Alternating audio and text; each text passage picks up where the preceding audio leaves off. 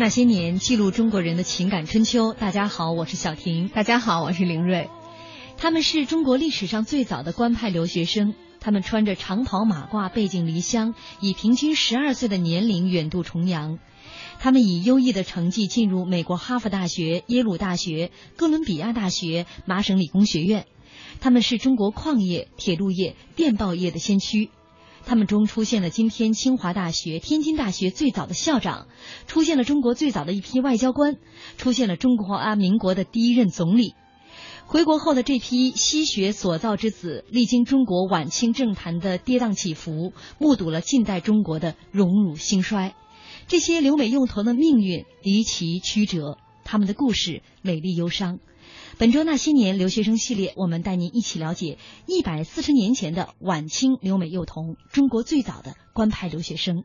关于派遣幼童到美国留学，一百四十四年前，曾国藩和李鸿章在给朝廷的奏折里面说道：“这是中华创始之举，古今未有之事。”而这样一件破天荒的大事，离不开一个人，他就是被称为中国留学生之父的容闳。留美幼童的故事，我们就从容闳开始讲起。今天做客我们直播间的嘉宾是中国社会科学院近代史研究所研究员、著名历史学者雷毅老师。雷老师您好，您好，大家好。嗯嗯，也欢迎大家跟我们互动今天的话题。您可以在新浪微博检索“经济之声那些年”，或者艾特主持人小婷，艾特 DJ 林睿，也可以在微信公众平台上找到我们的公众账号，搜索“那些年”三个字。嗯，雷老师最近写了一本新书啊，《估计百年：中国现代知识分子十二论》。那么开篇就是容闳先生这一篇，也可见在您的研究当中，容闳在您心中有一个特殊的位置。对，是的，因为这个容闳嘛，因为从我在研究生起，我的研究方向就是洋务运动。嗯，呃，我们知道这个洋务运动其中重要的一个就是派遣留学生。嗯，这是洋务运动，哎，新式教育派遣留学生。那么其中最重要的一个人物起了推动作用的，就是。容闳，嗯，那么我从前对容闳的了解也主要就是这一点。那么在我现在的研究中，我随随着研究的深入深深入，我对他的了解越来越多。那么我觉得他不仅仅是这一点，嗯，因为他是我在我的这本新书中，或者在我的研究中，我把他定义为中国现在知识分子产生的一个标志性的人物。嗯，虽然是非常偶偶然的，但他是一个标志性的人物。嗯。我看到一个评价说，呃，如果说没有容闳的话，中国的近代史上也迟早会派遣官派留学生。但是如果有了容闳的话，他派遣留学生的这个方式就特别的离奇，留留美幼童的这种方式，就是显得特别的，就像我们开场写的那样，他们的命运是曲折离奇的，他们的故事也是忧伤而美丽的。嗯，呃，这些幼留美幼童平均年龄十二岁，而且百分之七十都来自于广东。这个广东呢，我们必须要说一下，是容闳先生的家乡。对，嗯，呃，容闳先生他是一八二八年十一月十七号出生在今天的广东珠海的南平镇，在过去这个地方是被称为香山。对，他是属于那个当时呢是属于那个香香山县。的一个地区啊，一个下面的一个小小村子，嗯啊，一个小镇。因为在中国当年的我，我们现在你看珠海，你可以觉得珠海非常繁荣发达，交通方便。在当年那个时候，又没有铁路，没有公路，没有什么，那是相当偏僻的地方，嗯，因为是荒蛮之地，尤其是它的文化。认为它是中华华夏文，因为中原是华夏文化是文化的中心，因为它是一个很边缘的地区，那些地方的人，所以呢，呃，这个容闳出生呢，他们家也是很贫穷的，而那一代呢，人们并没有当时在中国人中有这个华夷之辨，只有中华文化、华夏文化才是能称得上文化，其他文化都不能称之为文化，嗯，啊，对北边的非华夏文化的，我们称为敌。就是反犬旁一个火，南边的称为蛮子。到现在我们说话，有时候北方人还容易说南方人南蛮子，南蛮子，还有这个 有点歧视的色彩。有点歧视啊，西边的称称为绒，嗯嗯，就是把绞丝去掉，就绒毛的绒，去掉绞丝旁，完了东边的称为姨，就是阿姨的姨去掉女字边，只有华夏才叫文化，才叫文明。嗯啊，那只有读四书五经啊，读这个儒家的经典，走科举功名，是读书人唯一的一个理想梦想。那个在被被全社会称之为正途。嗯嗯。但是呢，像荣宏他们家很贫穷，尤其那个地方是属于这种。作为华夏文明，就是说，在中国的文化版图上，当时那算是边缘。嗯。但是呢，那个地方它有一个特殊的位置，当时人们没意识到，它离澳门很近。澳门，你看，在中华那时候帝国那个明帝国，他根本不把那个澳门一个那么小一点岛当做一个什么重要的事情。嗯。呃，所以葡葡萄牙人在就在那儿上。住了，我说我用了你的岛，什么干什么干什么，租了或者占了，反正就是啊。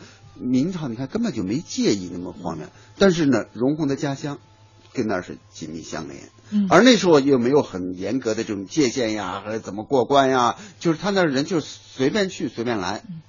那么实际上我们看，现在你要从全球化的观点看，澳门被葡萄牙人占领，实际上是哥伦布发现新大陆以来全球化开始的。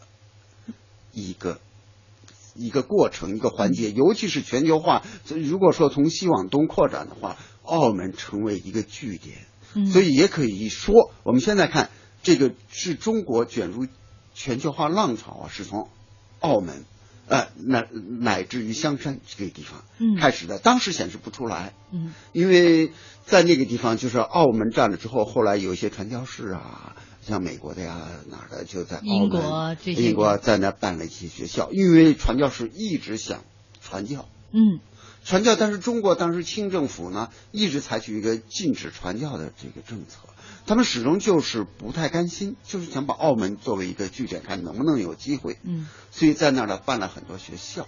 办了一些学校，教会的学校。嗯，那荣宏呢？他的父母呃挺有意思，他的家里边好像四兄弟姐妹是四个，一个哥哥，一个姐姐，还有个弟弟。他的这个其他兄弟姐妹们都读的是正统的这个学校，唯独就把他送到了这个外国人办的学校。呃，因为他们家比较贫穷，嗯，啊，要呃比较贫穷呢，那么他们就想通过读书改变命运。嗯，那么读书当时。读书做官，科举功名，嗯啊，考科举是做官的路，所以让他哥哥走这条路。嗯，那么因为毕竟家里又贫穷，又养不起那么多人，你天天去读啊，去考啊，从事。由于他在那个刚才讲了，他们那个南平镇，香山南平镇跟澳门紧密相连，他们实际上对外国对澳门这就有所了解，觉得经商也是一个不错的事情，尤其是。所以他们就没有中国当时士农工商是很瞧不起商业的，把商人的地位排得很低。你看他们那一代人就没有这个观念。嗯，那么尤其他家有贫穷，而且当时传教士他办的学校只能他为了吸引中国人到那去读书，他就采取一些。措施、福利、慈善，在某种程度是带有慈善性质的学校，啊，因为他招不到比较有钱人家的孩子。那时候人认为上这那里学校都是很丢人的一件事情，只有没有出路、没有活，就是家庭非常困难的人。才到那儿去上学，被人认为误入歧途啊！这是对，因为传教士学校给你提供了食宿，免费的食宿，有的有时候没准还给你点钱。嗯，所以穷人的孩子就，反正你我在家里也养不活，或者养的很困难，嗯，你就到那去读吧。所以说，在荣宏七岁的时候就被父母送到了澳门哈，一个由这个普鲁士人郭士立夫人办的这个学校。而当时他也说了，在整个学校里面，其实这个郭夫人呢，这郭士立夫人啊，这她是一个外国人了。她其实这个学校办的是个女校。基本上，他这个荣宏上的这个班呢是附属的一个男生班，他在其中又是年龄最小的孩子。当时说，整个他在当时入校的时候，全校只有两个男生，因此可见在当时的社会风气啊，以及当时人们的意识当中，上这样的学校的，尤其男孩子家里边还是很少的，凤毛麟角，送到这样的学校。嗯，不过这也确实成为后来荣宏自己留学，包括铸造了这个中国留学生之梦这样一个路路程当中的一个起点。我们广告之后继续来聊荣宏的一生。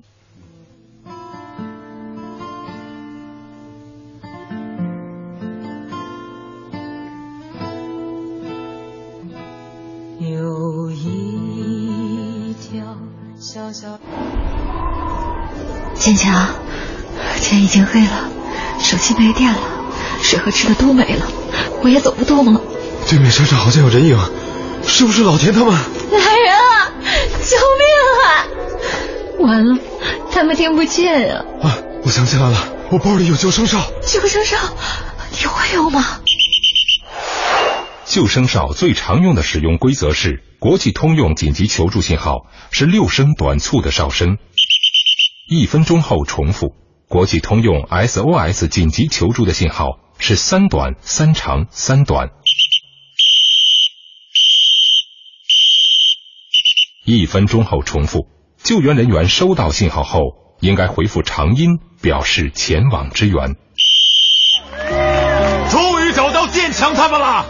国家应急广播提醒您：常备救生哨，外出保平安。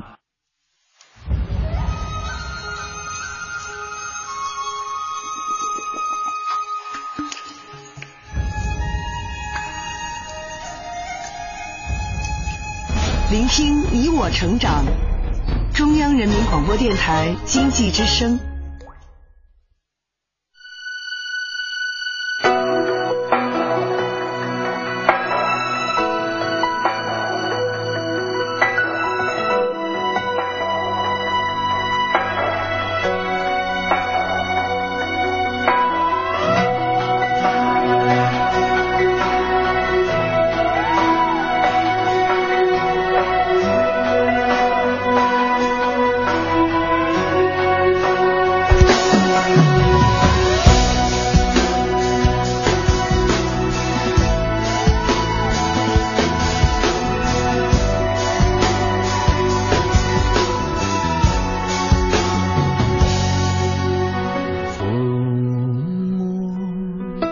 这千万顷黄土地，被湿润的细雨静静地冲洗。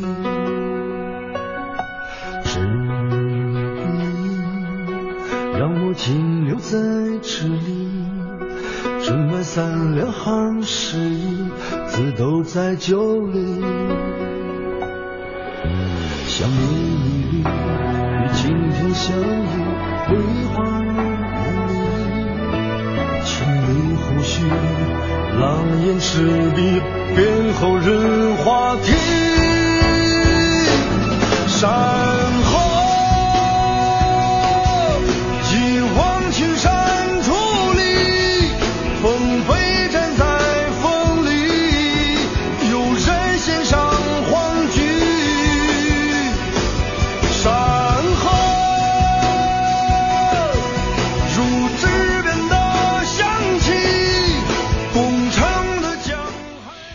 继续锁定收听中央人民广播电台经济之声《那些年》，本周《那些年》留学生系列，我们带您一起了解一百四十年前的晚清留美幼童，中国最早的官派留学生。那今天做客我们直播间的是中国社会科学院近代史研究所研究员、著名的历史学者雷伊老师。刚刚在广告之前呢，我们讲到了荣宏的这个幼年学生生涯的开始啊，父母把他送到了澳门。呃，西学之所，就也就是西方传教士所办的这样的一个学校，带有很多公益性质的。因为进这样的学校呢，基本上没有什么花费，而他的父母也希望呢，他从这个学校出来之后，能够学到一些洋文，将来做一些翻译啊，能够改变自己贫寒的家庭，找工作比较方便。所以这个学好外语，学好外语很重要，很重要。他在这所学校里面呢，当时是年龄最小的啊。呃，这个郭士立夫人呢，原本是出于喜爱，呃，照顾他，让他和女生住在三楼哈，一层、二层，这一层是男生啊，他们挨着操场近。但他觉得很受拘束啊，没办法在下面去玩儿，所以在上学生涯当中还有过一次逃学的经历，就是联合了班里的六名女生。一块儿就是趁夜啊，就是还是雇了一艘小船，打算驾舟回到家乡。结果呢，走到一半的时候就被这个校长派了这个船给追回来了。追回来之后呢，也是严加这个，就是我觉得挺丢人的这事儿，让他处罚力度其实挺大的。嗯，算是呃，应该是把给他们让所有的人都站在一条长凳子上，每个人脑袋上扣着一个纸帽子，然后胸前还要挂着一个牌子，上面写着“逃走”是吗？逃逃学、逃图、逃图、逃图。甚至在学校还要巡境一周，让大家都见识一下逃图是谁。然后呢，站在那桌上，别人都分饼干呢、水果呀，只有他们七个人没有。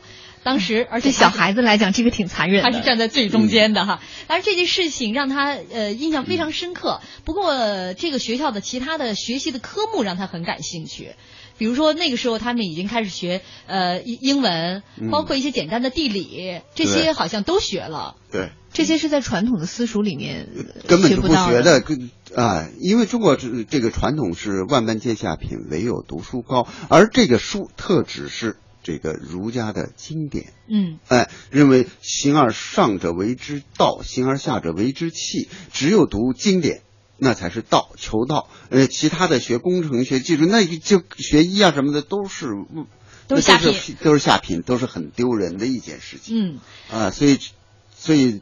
就是中国当时的教育也是非常单一，嗯嗯啊，所以只有他在传教士的这个学校里呢。但是我们看传教士学校里呢，实际上他有外语、有地理、有数学，其中还有中国经典，嗯，哎，还有还占的分量还比较大。嗯，就是并没有忘记这个国学经典这一部分内容。对。但是很遗憾，这个学校没办两年呢，后来就因为这个中英交恶哈，这个西服就停办了。对。呃，于是呢，这个荣宏就回到了家乡。嗯。回到家乡，我觉得这段日子其实挺苦的，因为他父亲后来就去世了。那全家的家庭的重担就落在了他的哥哥身上。他哥哥打鱼，然后他呢走街串户卖糖果。卖糖果，卖点什么小商品啊这一类的吧。嗯，我看了一下他住的做的什么用米打成什么糖糕啊，反正这一类的。嗯嗯，我看他写的这个自己写的这个自传嘛，他有有两本翻译哈，一本叫《西学东渐记》。嗯，他说他每天清晨三点起床，嗯，晚上六点归家。嗯，这个这么长时间就全部在外面，在外面那么小，那么小，风餐露宿，其实基本上就在外面打理了。对。然后呢，这个遇到一些这个，比如说光景不好的时候，糖果可能也卖不了了，于是就没有收入，就全家人的呃生活生计已经很困难了。那这个时候，他突然发现他在这个外国人办的学校学洋文有了点用处，是因为他姐姐突然告诉村里人啊，说我弟弟会外语。嗯，当时这村里人没人听过外语是什么样的，就是 A B C 都不知道。后来就有一位大叔吧，说你叫他来说两句，说两句，说的好了，我把这几捆稻米我都给他，保证让你们都就是多到什么程度，你们俩背不动。果不其然，这荣宏就就本来胆子还挺小，但听说有这个稻米啊 作为报酬，胆儿也大了，然后就把二十六个英文字母背了一遍。对，嗯。就这一背诵，就为他家里边迎来了口粮。对。不过再后来呢，他这个并没有，嗯，把让他们的生活现状改变多少。他再后来就是离开了家乡，去了澳门打工。这段打工的日子也挺辛苦的。比如说，他会去天主教印刷所去装订书籍。他在这种情况下，每个月都会攒下三块钱寄给他的母亲来补贴家用。这个时候他也才十几岁而已。对对对。嗯嗯，再后来呢，其实这个学校就复课了。经过了一段时间之后，当时我们之前前面提到的这个郭士丽夫人，可见有多么的喜欢他，就是特别希望他能回学校来继续上课。对，继续上课，因为他也是的，就是家庭情况不好，有时候他就回去了，就到那个学校，因为学校管饭。嗯嗯，就是他时常还会回这个学校去上上课，嗯，实际上就是吃饭。啊，主要为了果腹。但是第二次这个复课啊，就是这郭士立夫人其实已经不在中国了。临走之前托他的一个朋友说：“你无论如何需要复课之后，你找到荣宏。”呃，其实没想到他跟那位所托的朋友就隔很近一两里路啊，其实就是就是隔壁的这个这个关系。找到他之后，终于这个学校也搬到了香港。他去香港继续读这个，应该是马里逊学校。对，马里逊学校。因为开始他在澳门的时候，因为在鸦片战争没有发生以前，刚才我们讲过，这个外国呀，什么传教啊，都在只能在澳门。那么鸦片战争之后，香港就是被英国人占领。嗯。那么香港的地理位置要发达，比澳门强得多，所以那些学校，包括曾经在新新加坡的一些学校传教士，都在香港，把香港作为向中国传教啊。嗯，呃，经商的一个这个大本营，嗯，啊，所以这个马里逊学校呢，就是这样的，就搬到了香港，嗯，哎，所以荣宏就到了香港这个学校来学习。嗯，其实他这次去香港学习，他的母亲也是经过再三的思想斗争。嗯毕竟他在澳门已经能每月赚到三块钱了，能够为紧张的家庭经济哈做一些。虽然不多，也是能做一些缓解，但是我觉得荣宏这个时候已经能够看出他挺有想法的，他说动了他的母亲，让他去香港去读书去了。去读书啊而这个时候他在香港遇到的这个校长应该是布朗牧师，对，而这个人是在他一生当中非常重要的一个人。非常重要的一个人嗯啊，其实重要的就是布朗有最后的时候他要回国，嗯啊，把他们带回去，带到美国去了。嗯，这个时候是他已经在香港大概读书有四年的时间对。了。，嗯实际上我们看他在香港读书的时候，这时候学习了更多的世界这个关于这个世界外国的地理历史，嗯。哎，这些知识，而当时绝大多数中国人几乎是不知道的。嗯。好，我们可以举个例子，比如说鸦片战争，我们都知道林则徐，嗯。对吧？那么林则徐作为钦差大臣，他当时是最有见识的中国人，但但他当时去到前线打仗，完全不知道这些人是哪儿来的。他作为一个指挥战斗的人，觉得我必须了解敌人，嗯他就想办法托人从澳门啊，从那儿买了一些英国呀、这些外国的地理历史书翻译，他才了解。完了之后，他还悄悄的建了一些美国传教士，给他介绍这个世界是怎么样。他知道有多少州啊，多少国家，其中跟他讲美国是十三个国家合成的，当时是美国是十十三个州嘛，嗯十三个国家合成的，呃。呃，讲到土耳其，就讲到鸦片从哪儿来，从哪儿有阿富汗呀、有什么有土耳其。林则徐就问说土耳其是哪儿？是不是你刚才说的那个美国的十三个州的一个？那个他说不是，那个传教士说不是，他是另外一个国家，在欧亚之间呀什么的。林则徐很好，但反映出他对外国的了解，他当时可以说是作为一般的中国人或者一个代表最有见识的中国人，对世界了解的这样。实际上，你看，由由于容闳他们是作为草根，嗯他们的见识、他们的历史是不被记录下来的。我觉得遗憾。实际上，他都了解这些了。这也从我们看他写的作文，在那个年代在，他有一篇作文，梦，因为他已经知道美国。嗯知道纽纽约是个繁华的都市，他写了一篇作文，嗯啊，梦梦游纽约，嗯对吧？呃，梦游什么哈哈德逊河怎么样怎么样？那个大楼多高多高？这时候一般的中国人哪知道这些？嗯，没错。没想到四年之后，他如愿以偿。对，嗯那么还有比如说，就是这个后来的这个他的就是这个布朗牧师要回去之后，要回美国，就说我可以带几个孩子回去，你们谁愿意到美国去留学，我都可以带。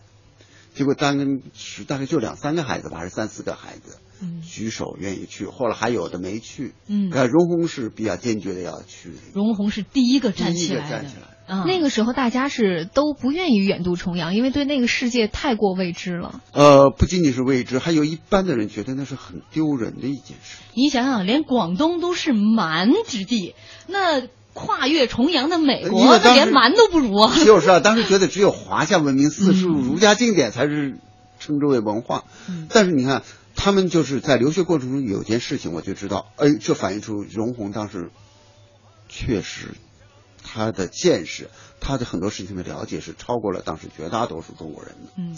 因为他们是坐船嘛，中国大西洋啊，那什么那边一直到的美国，嗯。经过那个太平洋的一个小岛的时候，就是拿破仑的墓埋在那里。科西嘉岛，科呃不是科西嘉，那是那里一个太平洋上的一个小岛。呃，一个小岛嗯。啊，就是拿破仑埋在埋在那里埋在那里。嗯。呃，他们到那个岛上去转专门去了一圈，专门去那个墓上嗯。去拜凭吊了一下啊啊，凭吊了一下嗯，他还折从那个柳树上嗯。折折了一枝啊，一个柳树枝在那个插在那个地上，嗯。就是他已经知道拿破仑了，嗯。而当时就是当时中国人对什么都不知道呢，嗯。你像，一直到很多很多年之后，不是有西班牙、葡萄牙什么的啊？后来当时中国还有一个大臣说什么葡萄牙、西班牙，就是一个国家，他不好意思说我来一趟又一趟，来一趟又一趟。啊。所以你看，容闳已经实际上就是说，有可能像澳门的他的那批跟他一起的小同伴都了解这些知识，嗯，只是实际上中国睁眼看世界，嗯，这些草根更早，嗯，只是由于他们是一草根是平民，他们的历史没有被记录下来，这么也就出了个荣鸿记录下来，他到过那个岛上，那么证明他了解了很多，嗯。由此可见，刚才雷老师也讲了哈，就是林则徐作为中国的这么知名的一位大臣，嗯。就是他的眼界尚且如此，不知道中国以外的这些国家地理知识基本上为零，嗯。更何况千千万万的当时的中国人，普通的中国人，他们对于世界的地理知识以及中国以外的这些情况了解的更是，我觉得可能就是没有根本也没有渠道去了解也没有学，还有根本就不屑于了解，甚至采取一种敌视的态度。嗯啊、这种为什么我们觉得林则徐非常了了不起呢？就是林则徐在打仗的过程中，刚才我讲了，他让一些人买了一些西方的这个书啊，历史、地理、政治翻译了。啊，翻译过来，他觉得我和他打仗，我得了解他的所有的这个情况，嗯啊，翻译过来了，但是他知道，就是了解敌情，在当时都是犯忌的，嗯哎，都认为你，因为他就编了本书，叫做《四周志》，他就没敢印，还没编成，他就是也没敢印刷出版。但是这件事情还是传出去了，传出去就受到了很严厉的批判、批评、指责，所以就那个时候就不能了解。对了解国外的事情是多么的困难。我们广告抽见。交通银行提醒您关注央广财经评论。一九零八年，交通银行创立，责任谱写历史，创新开启未来。一百年来，诚信之路从未止步。百年交行，您的财富管理银行。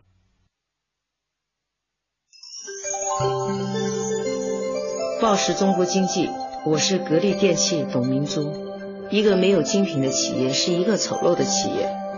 企业的创造，追求精品，就是要和自己较劲，拿出鸡蛋里面挑骨头的精神。报时中国经济。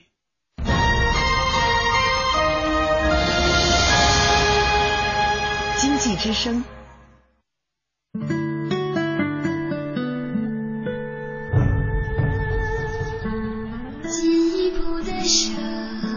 人民广播电台经济之声。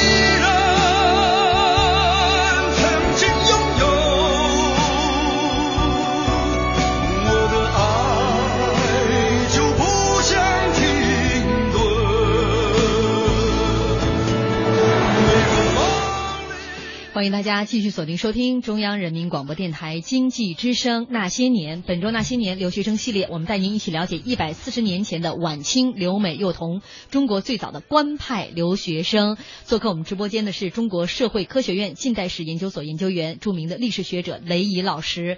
呃，因为说到中国最早的留美幼童，我们必须要说到一个人，就是容闳啊，也被称为中国留学生之父。那他这个在广告之前呢，我们也讲到他在在香港上学，到十八岁的时候，呃，学校的这个布朗牧师也是他们的校长，是荣宏一生当中遇到的非常重要的一个人物哈。这个人要离开香港了，那他就说我要带三个人走，呃，三五个人走，谁愿意跟他走？呃，荣宏。非常坚定的，第一个就站起来了。那随后呢是黄胜和黄宽，哎，这两个人，我们简单说一下。呃，黄胜呢后来是因为这个生病啊，嗯，提前就是从去了，虽然去了美国，但是后来提前回来了。而这个黄宽呢，后来是也是毕业于这个呃苏格兰的爱丁堡。外科学院七年苦读，优异的成绩毕业，后来回到广州行医，是中国最早的西医，当时被称为好望角以东最负盛名的外科大夫。所以我觉得这个人这个名字也应该被我们铭记，这都是在历史上这个书写了非常辉煌的一笔的这样的一些人物。呃，我们再说回到容闳，他十八岁的这个年龄，我们想想现在十八岁刚刚成人。他离开自己的母亲，他辞别母亲。其实他母亲很舍不得他离开中国。我们在这个微博、微信上一开始就有听众朋友说：“那你想在那么多年前，呃，这些这么小的年龄就离开父母，那是什么样的家庭才会让他们远渡重洋？”呃，这个容闳本人也是意志特别坚定，说通了他的母亲，好像说：“你看，这个大哥也快要结婚了。”嫂子马上就能够进到家里来承欢膝下，然后呢，姐姐也长大了，然后下面还有个弟弟，所以呢，我呢暂时去出去读书，将来回来再报效这个国家和母亲。然后，另外还有一点非常重要，就是容闳去美国，他是有资助的。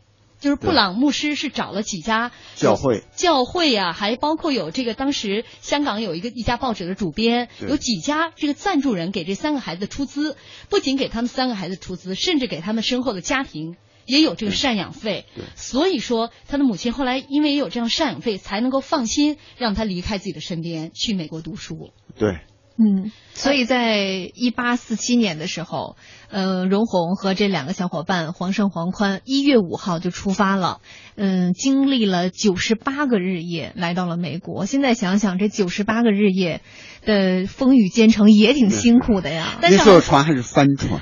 帆船，想想啊，这一艘小帆船，好像当时也是运货哈，嗯，而且这个船主啊，很很好，没有要他们的船费，对，所以免费从把他们从这个中国送到了美国。刚才在广告之前，呃，这个雷伊老师也讲了，中间还到了这个一个小岛上去看了看拿破仑的这个墓，折回了一个柳枝，回来种到了到了美国的这个学校，还种下来，后来之后还长成了这个这个大树，大树，嗯，包括他在那个岛上。他后来写的见闻，就是岛上还有中国人在居住。那个岛上，呃，他后来这九十八个日夜之后，他是随着布朗牧师来到了这个美国麻省的孟松学校。这所学校是美国最著名的大学预备学校。这是不是相当于我们现在讲的那种预科学校？差不多，嗯，主要是先学习语言呢，一些包括其他的一些，包括其他的一些上大学的准备啊，嗯嗯，还要考试啊，嗯。而当时呢，这个它属于美国的新英格兰省。啊，这个地方是属于教育最发达的一个地方，而那个时候美国的应该说物价水平也都挺低的。据他说，每每个月这个每星期只要赚到一点二五美元，就足以应付食宿燃料这些费用了。嗯，对。但那时候一一点二五美元你也不是很容易赚的。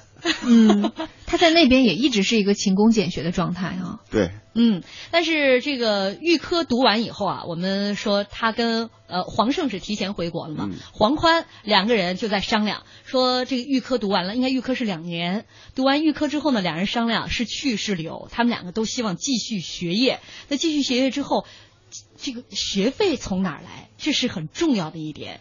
那他们就开始跟这个资助人来商量，资助人就希望他们去读医。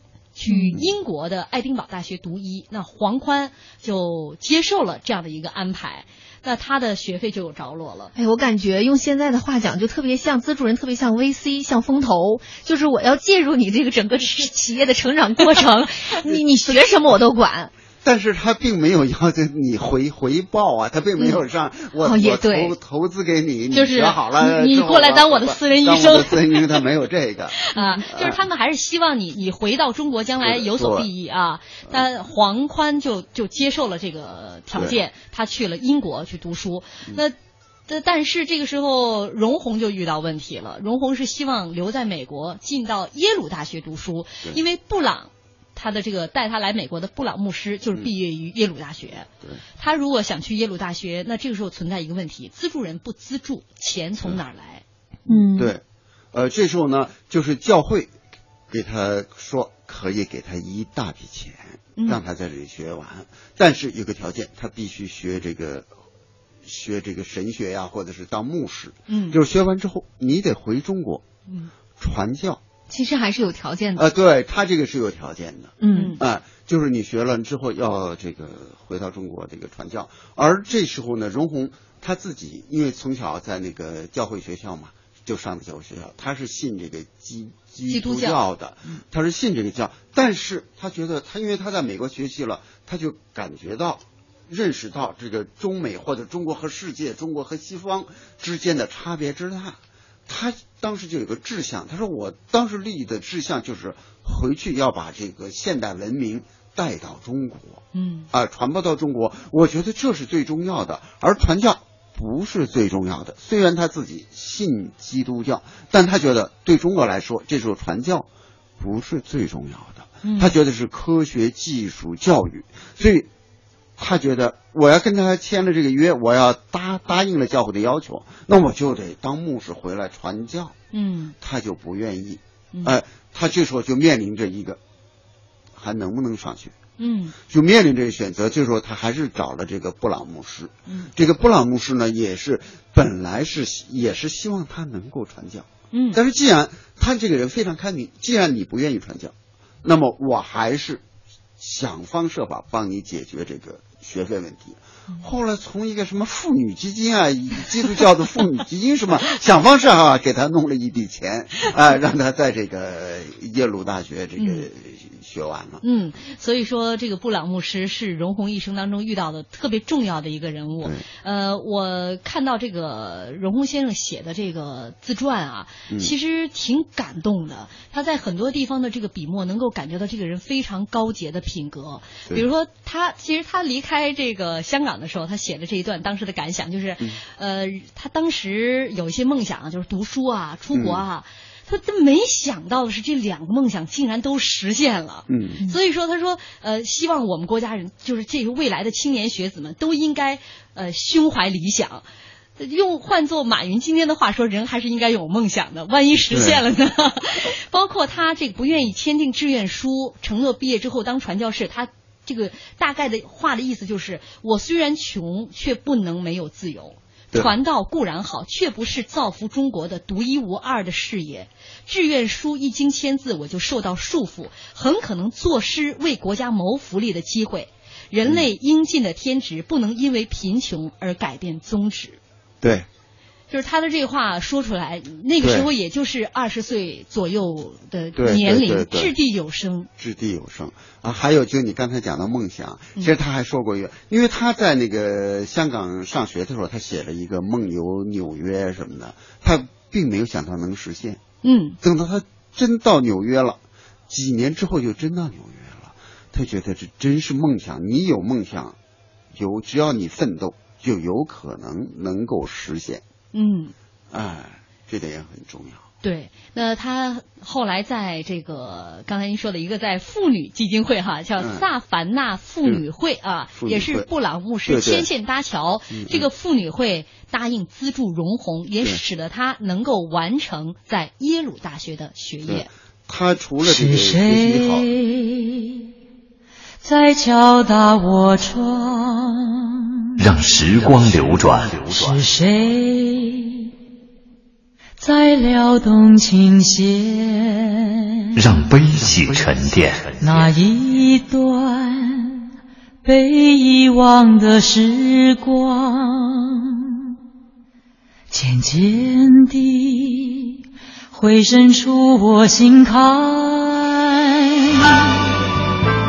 每晚二十一点，让岁月温暖那些年。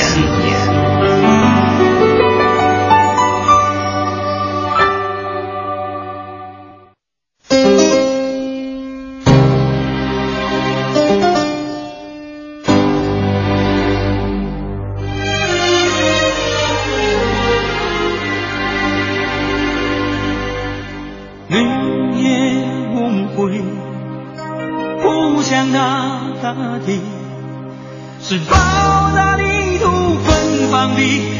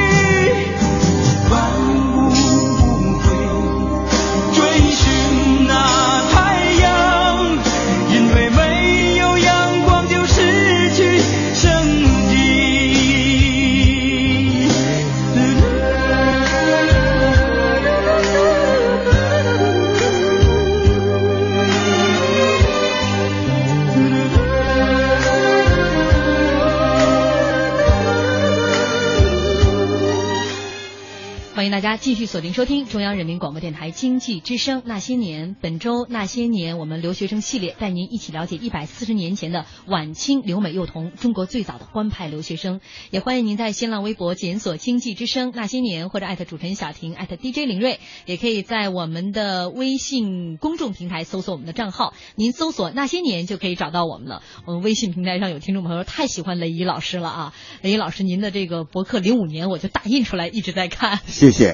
嗯，呃，我们今天的这个最早的晚清留美幼童是从容闳开始说起的，他有着中国留学生之父这样的一个称号。那他本人的经历也是非常的曲折和坎坷。刚刚讲到了他一九四七年一月五号，不是一九四啊，一八四七年一月五号，经历了九十八个日夜哈，是从中国来到了美国，读了两年的预科。那在这个学费啊，最终呃被一个叫做萨凡纳妇女会哈这样的一个资助下。他如愿的可以去考耶鲁大学了，因为如果没钱的话，你即便考上你也上不了。对啊，他在他的自传当中说：“哎呀，幸好就是呃，这个布朗牧师告诉我这个好消息，说有钱了。呃，我幸亏没有跟这个布朗牧师擦肩而过。他说，如果我我那提前走的话，找其他生计的话，也许这个事情就完了。嗯，那那时候联络方式又不又不像现在这么便捷。但好在他停留了一天，见到了布朗牧师，于是他就赶紧去考耶鲁大学。学霸终归是学霸啊！他说幸好啊，没有在。在这个孙山之，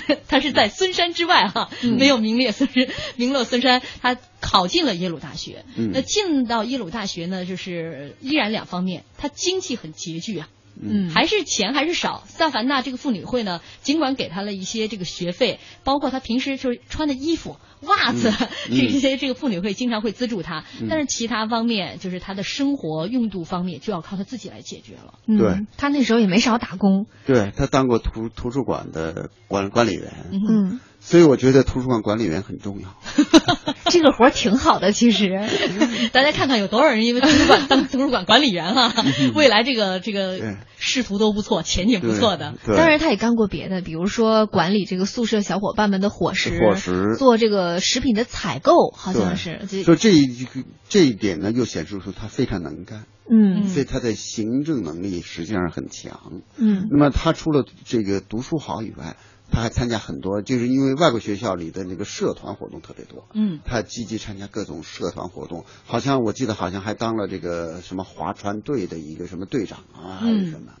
就是过去在中国的学子当中，我们只学习这些跟八股做八股文章有关的四书五经之类的，我们不。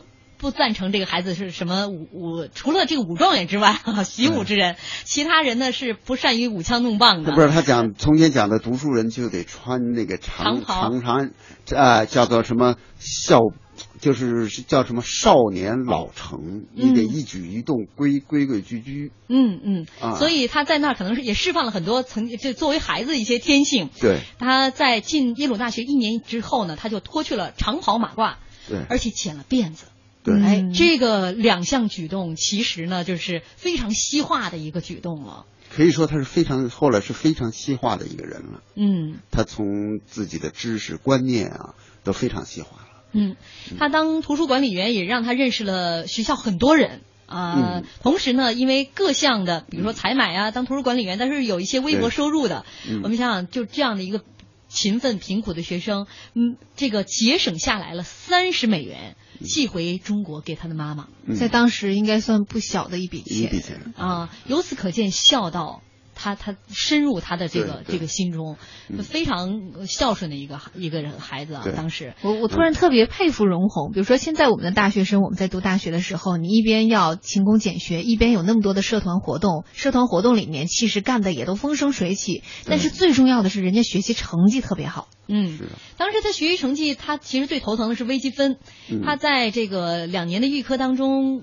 呃，英文这些没什么问题，但是有一些像数学这些落的还是挺远的。所以上学的期间，呃，第一年甚至读书读到什么程度，休学一周，因为身体垮下来了。曾经身体很好，后来呢，这个这个休学一周之后来调养身体。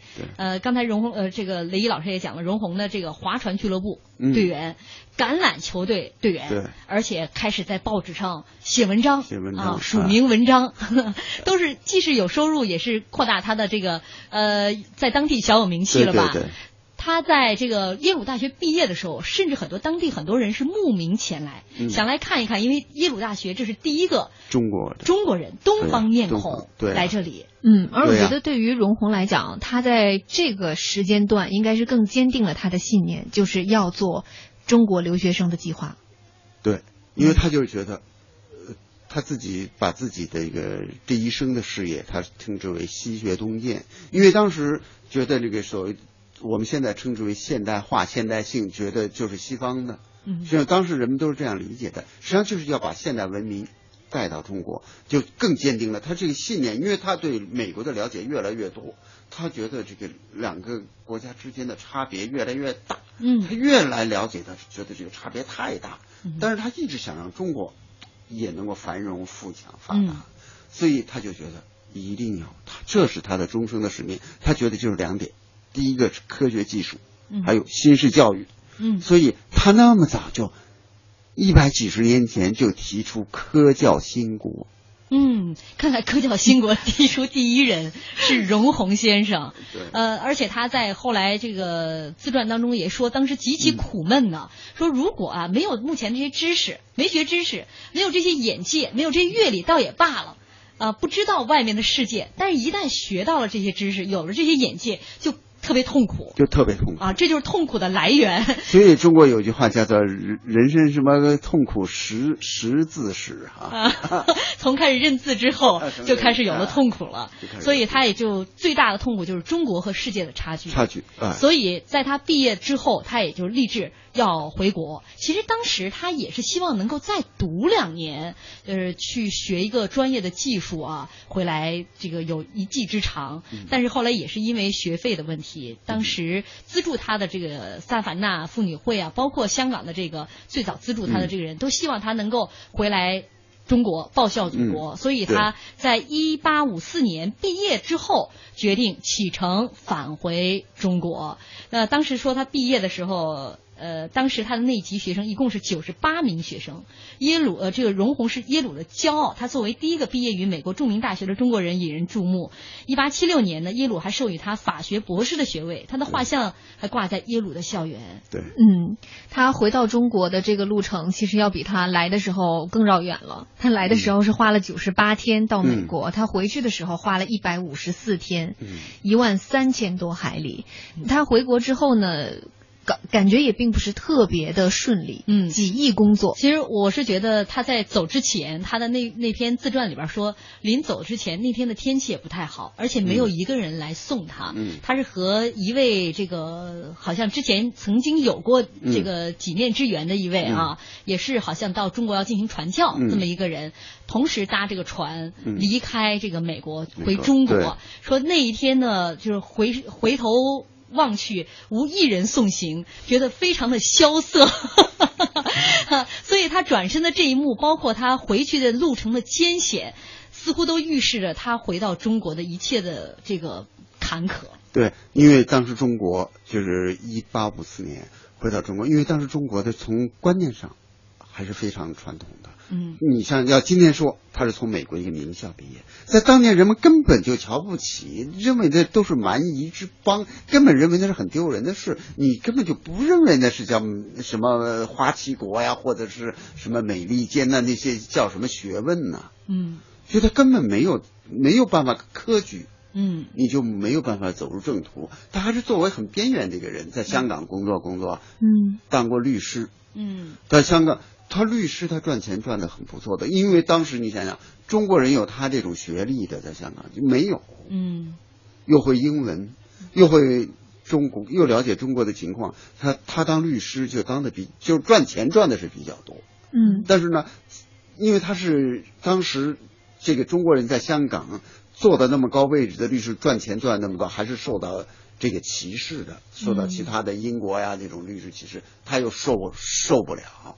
他又到上海，嗯，对吧？所以说他回国之后的这个发展也是一波三折。这个在明天的时间当中，我们会请雷毅老师继续来跟大家来讲荣宏从耶鲁大学回国之后啊，他的这个发展。那其实他在从美国回国之前，他自己也做过考量，他知道回国之后的发展其实挺不顺利的，因为美国其实当时有好的工作对在等待着他，在等待着他。他还是决定要回国，他已经考虑了很多了。呃，离开中国那么多年，对于中国的情况不是很了解。他刚回来的时候，连中国话很多话很多词儿都忘了。对对对，他好像坐船回去的时候，途经一个地方，呃，他们拉了一个香港人上船，然后呢，那块地方暗礁和沙石比较多，所以那船主一看你们都是中国人嘛，就说你问问那个香港人，附近那个暗礁和这个沙石在哪里。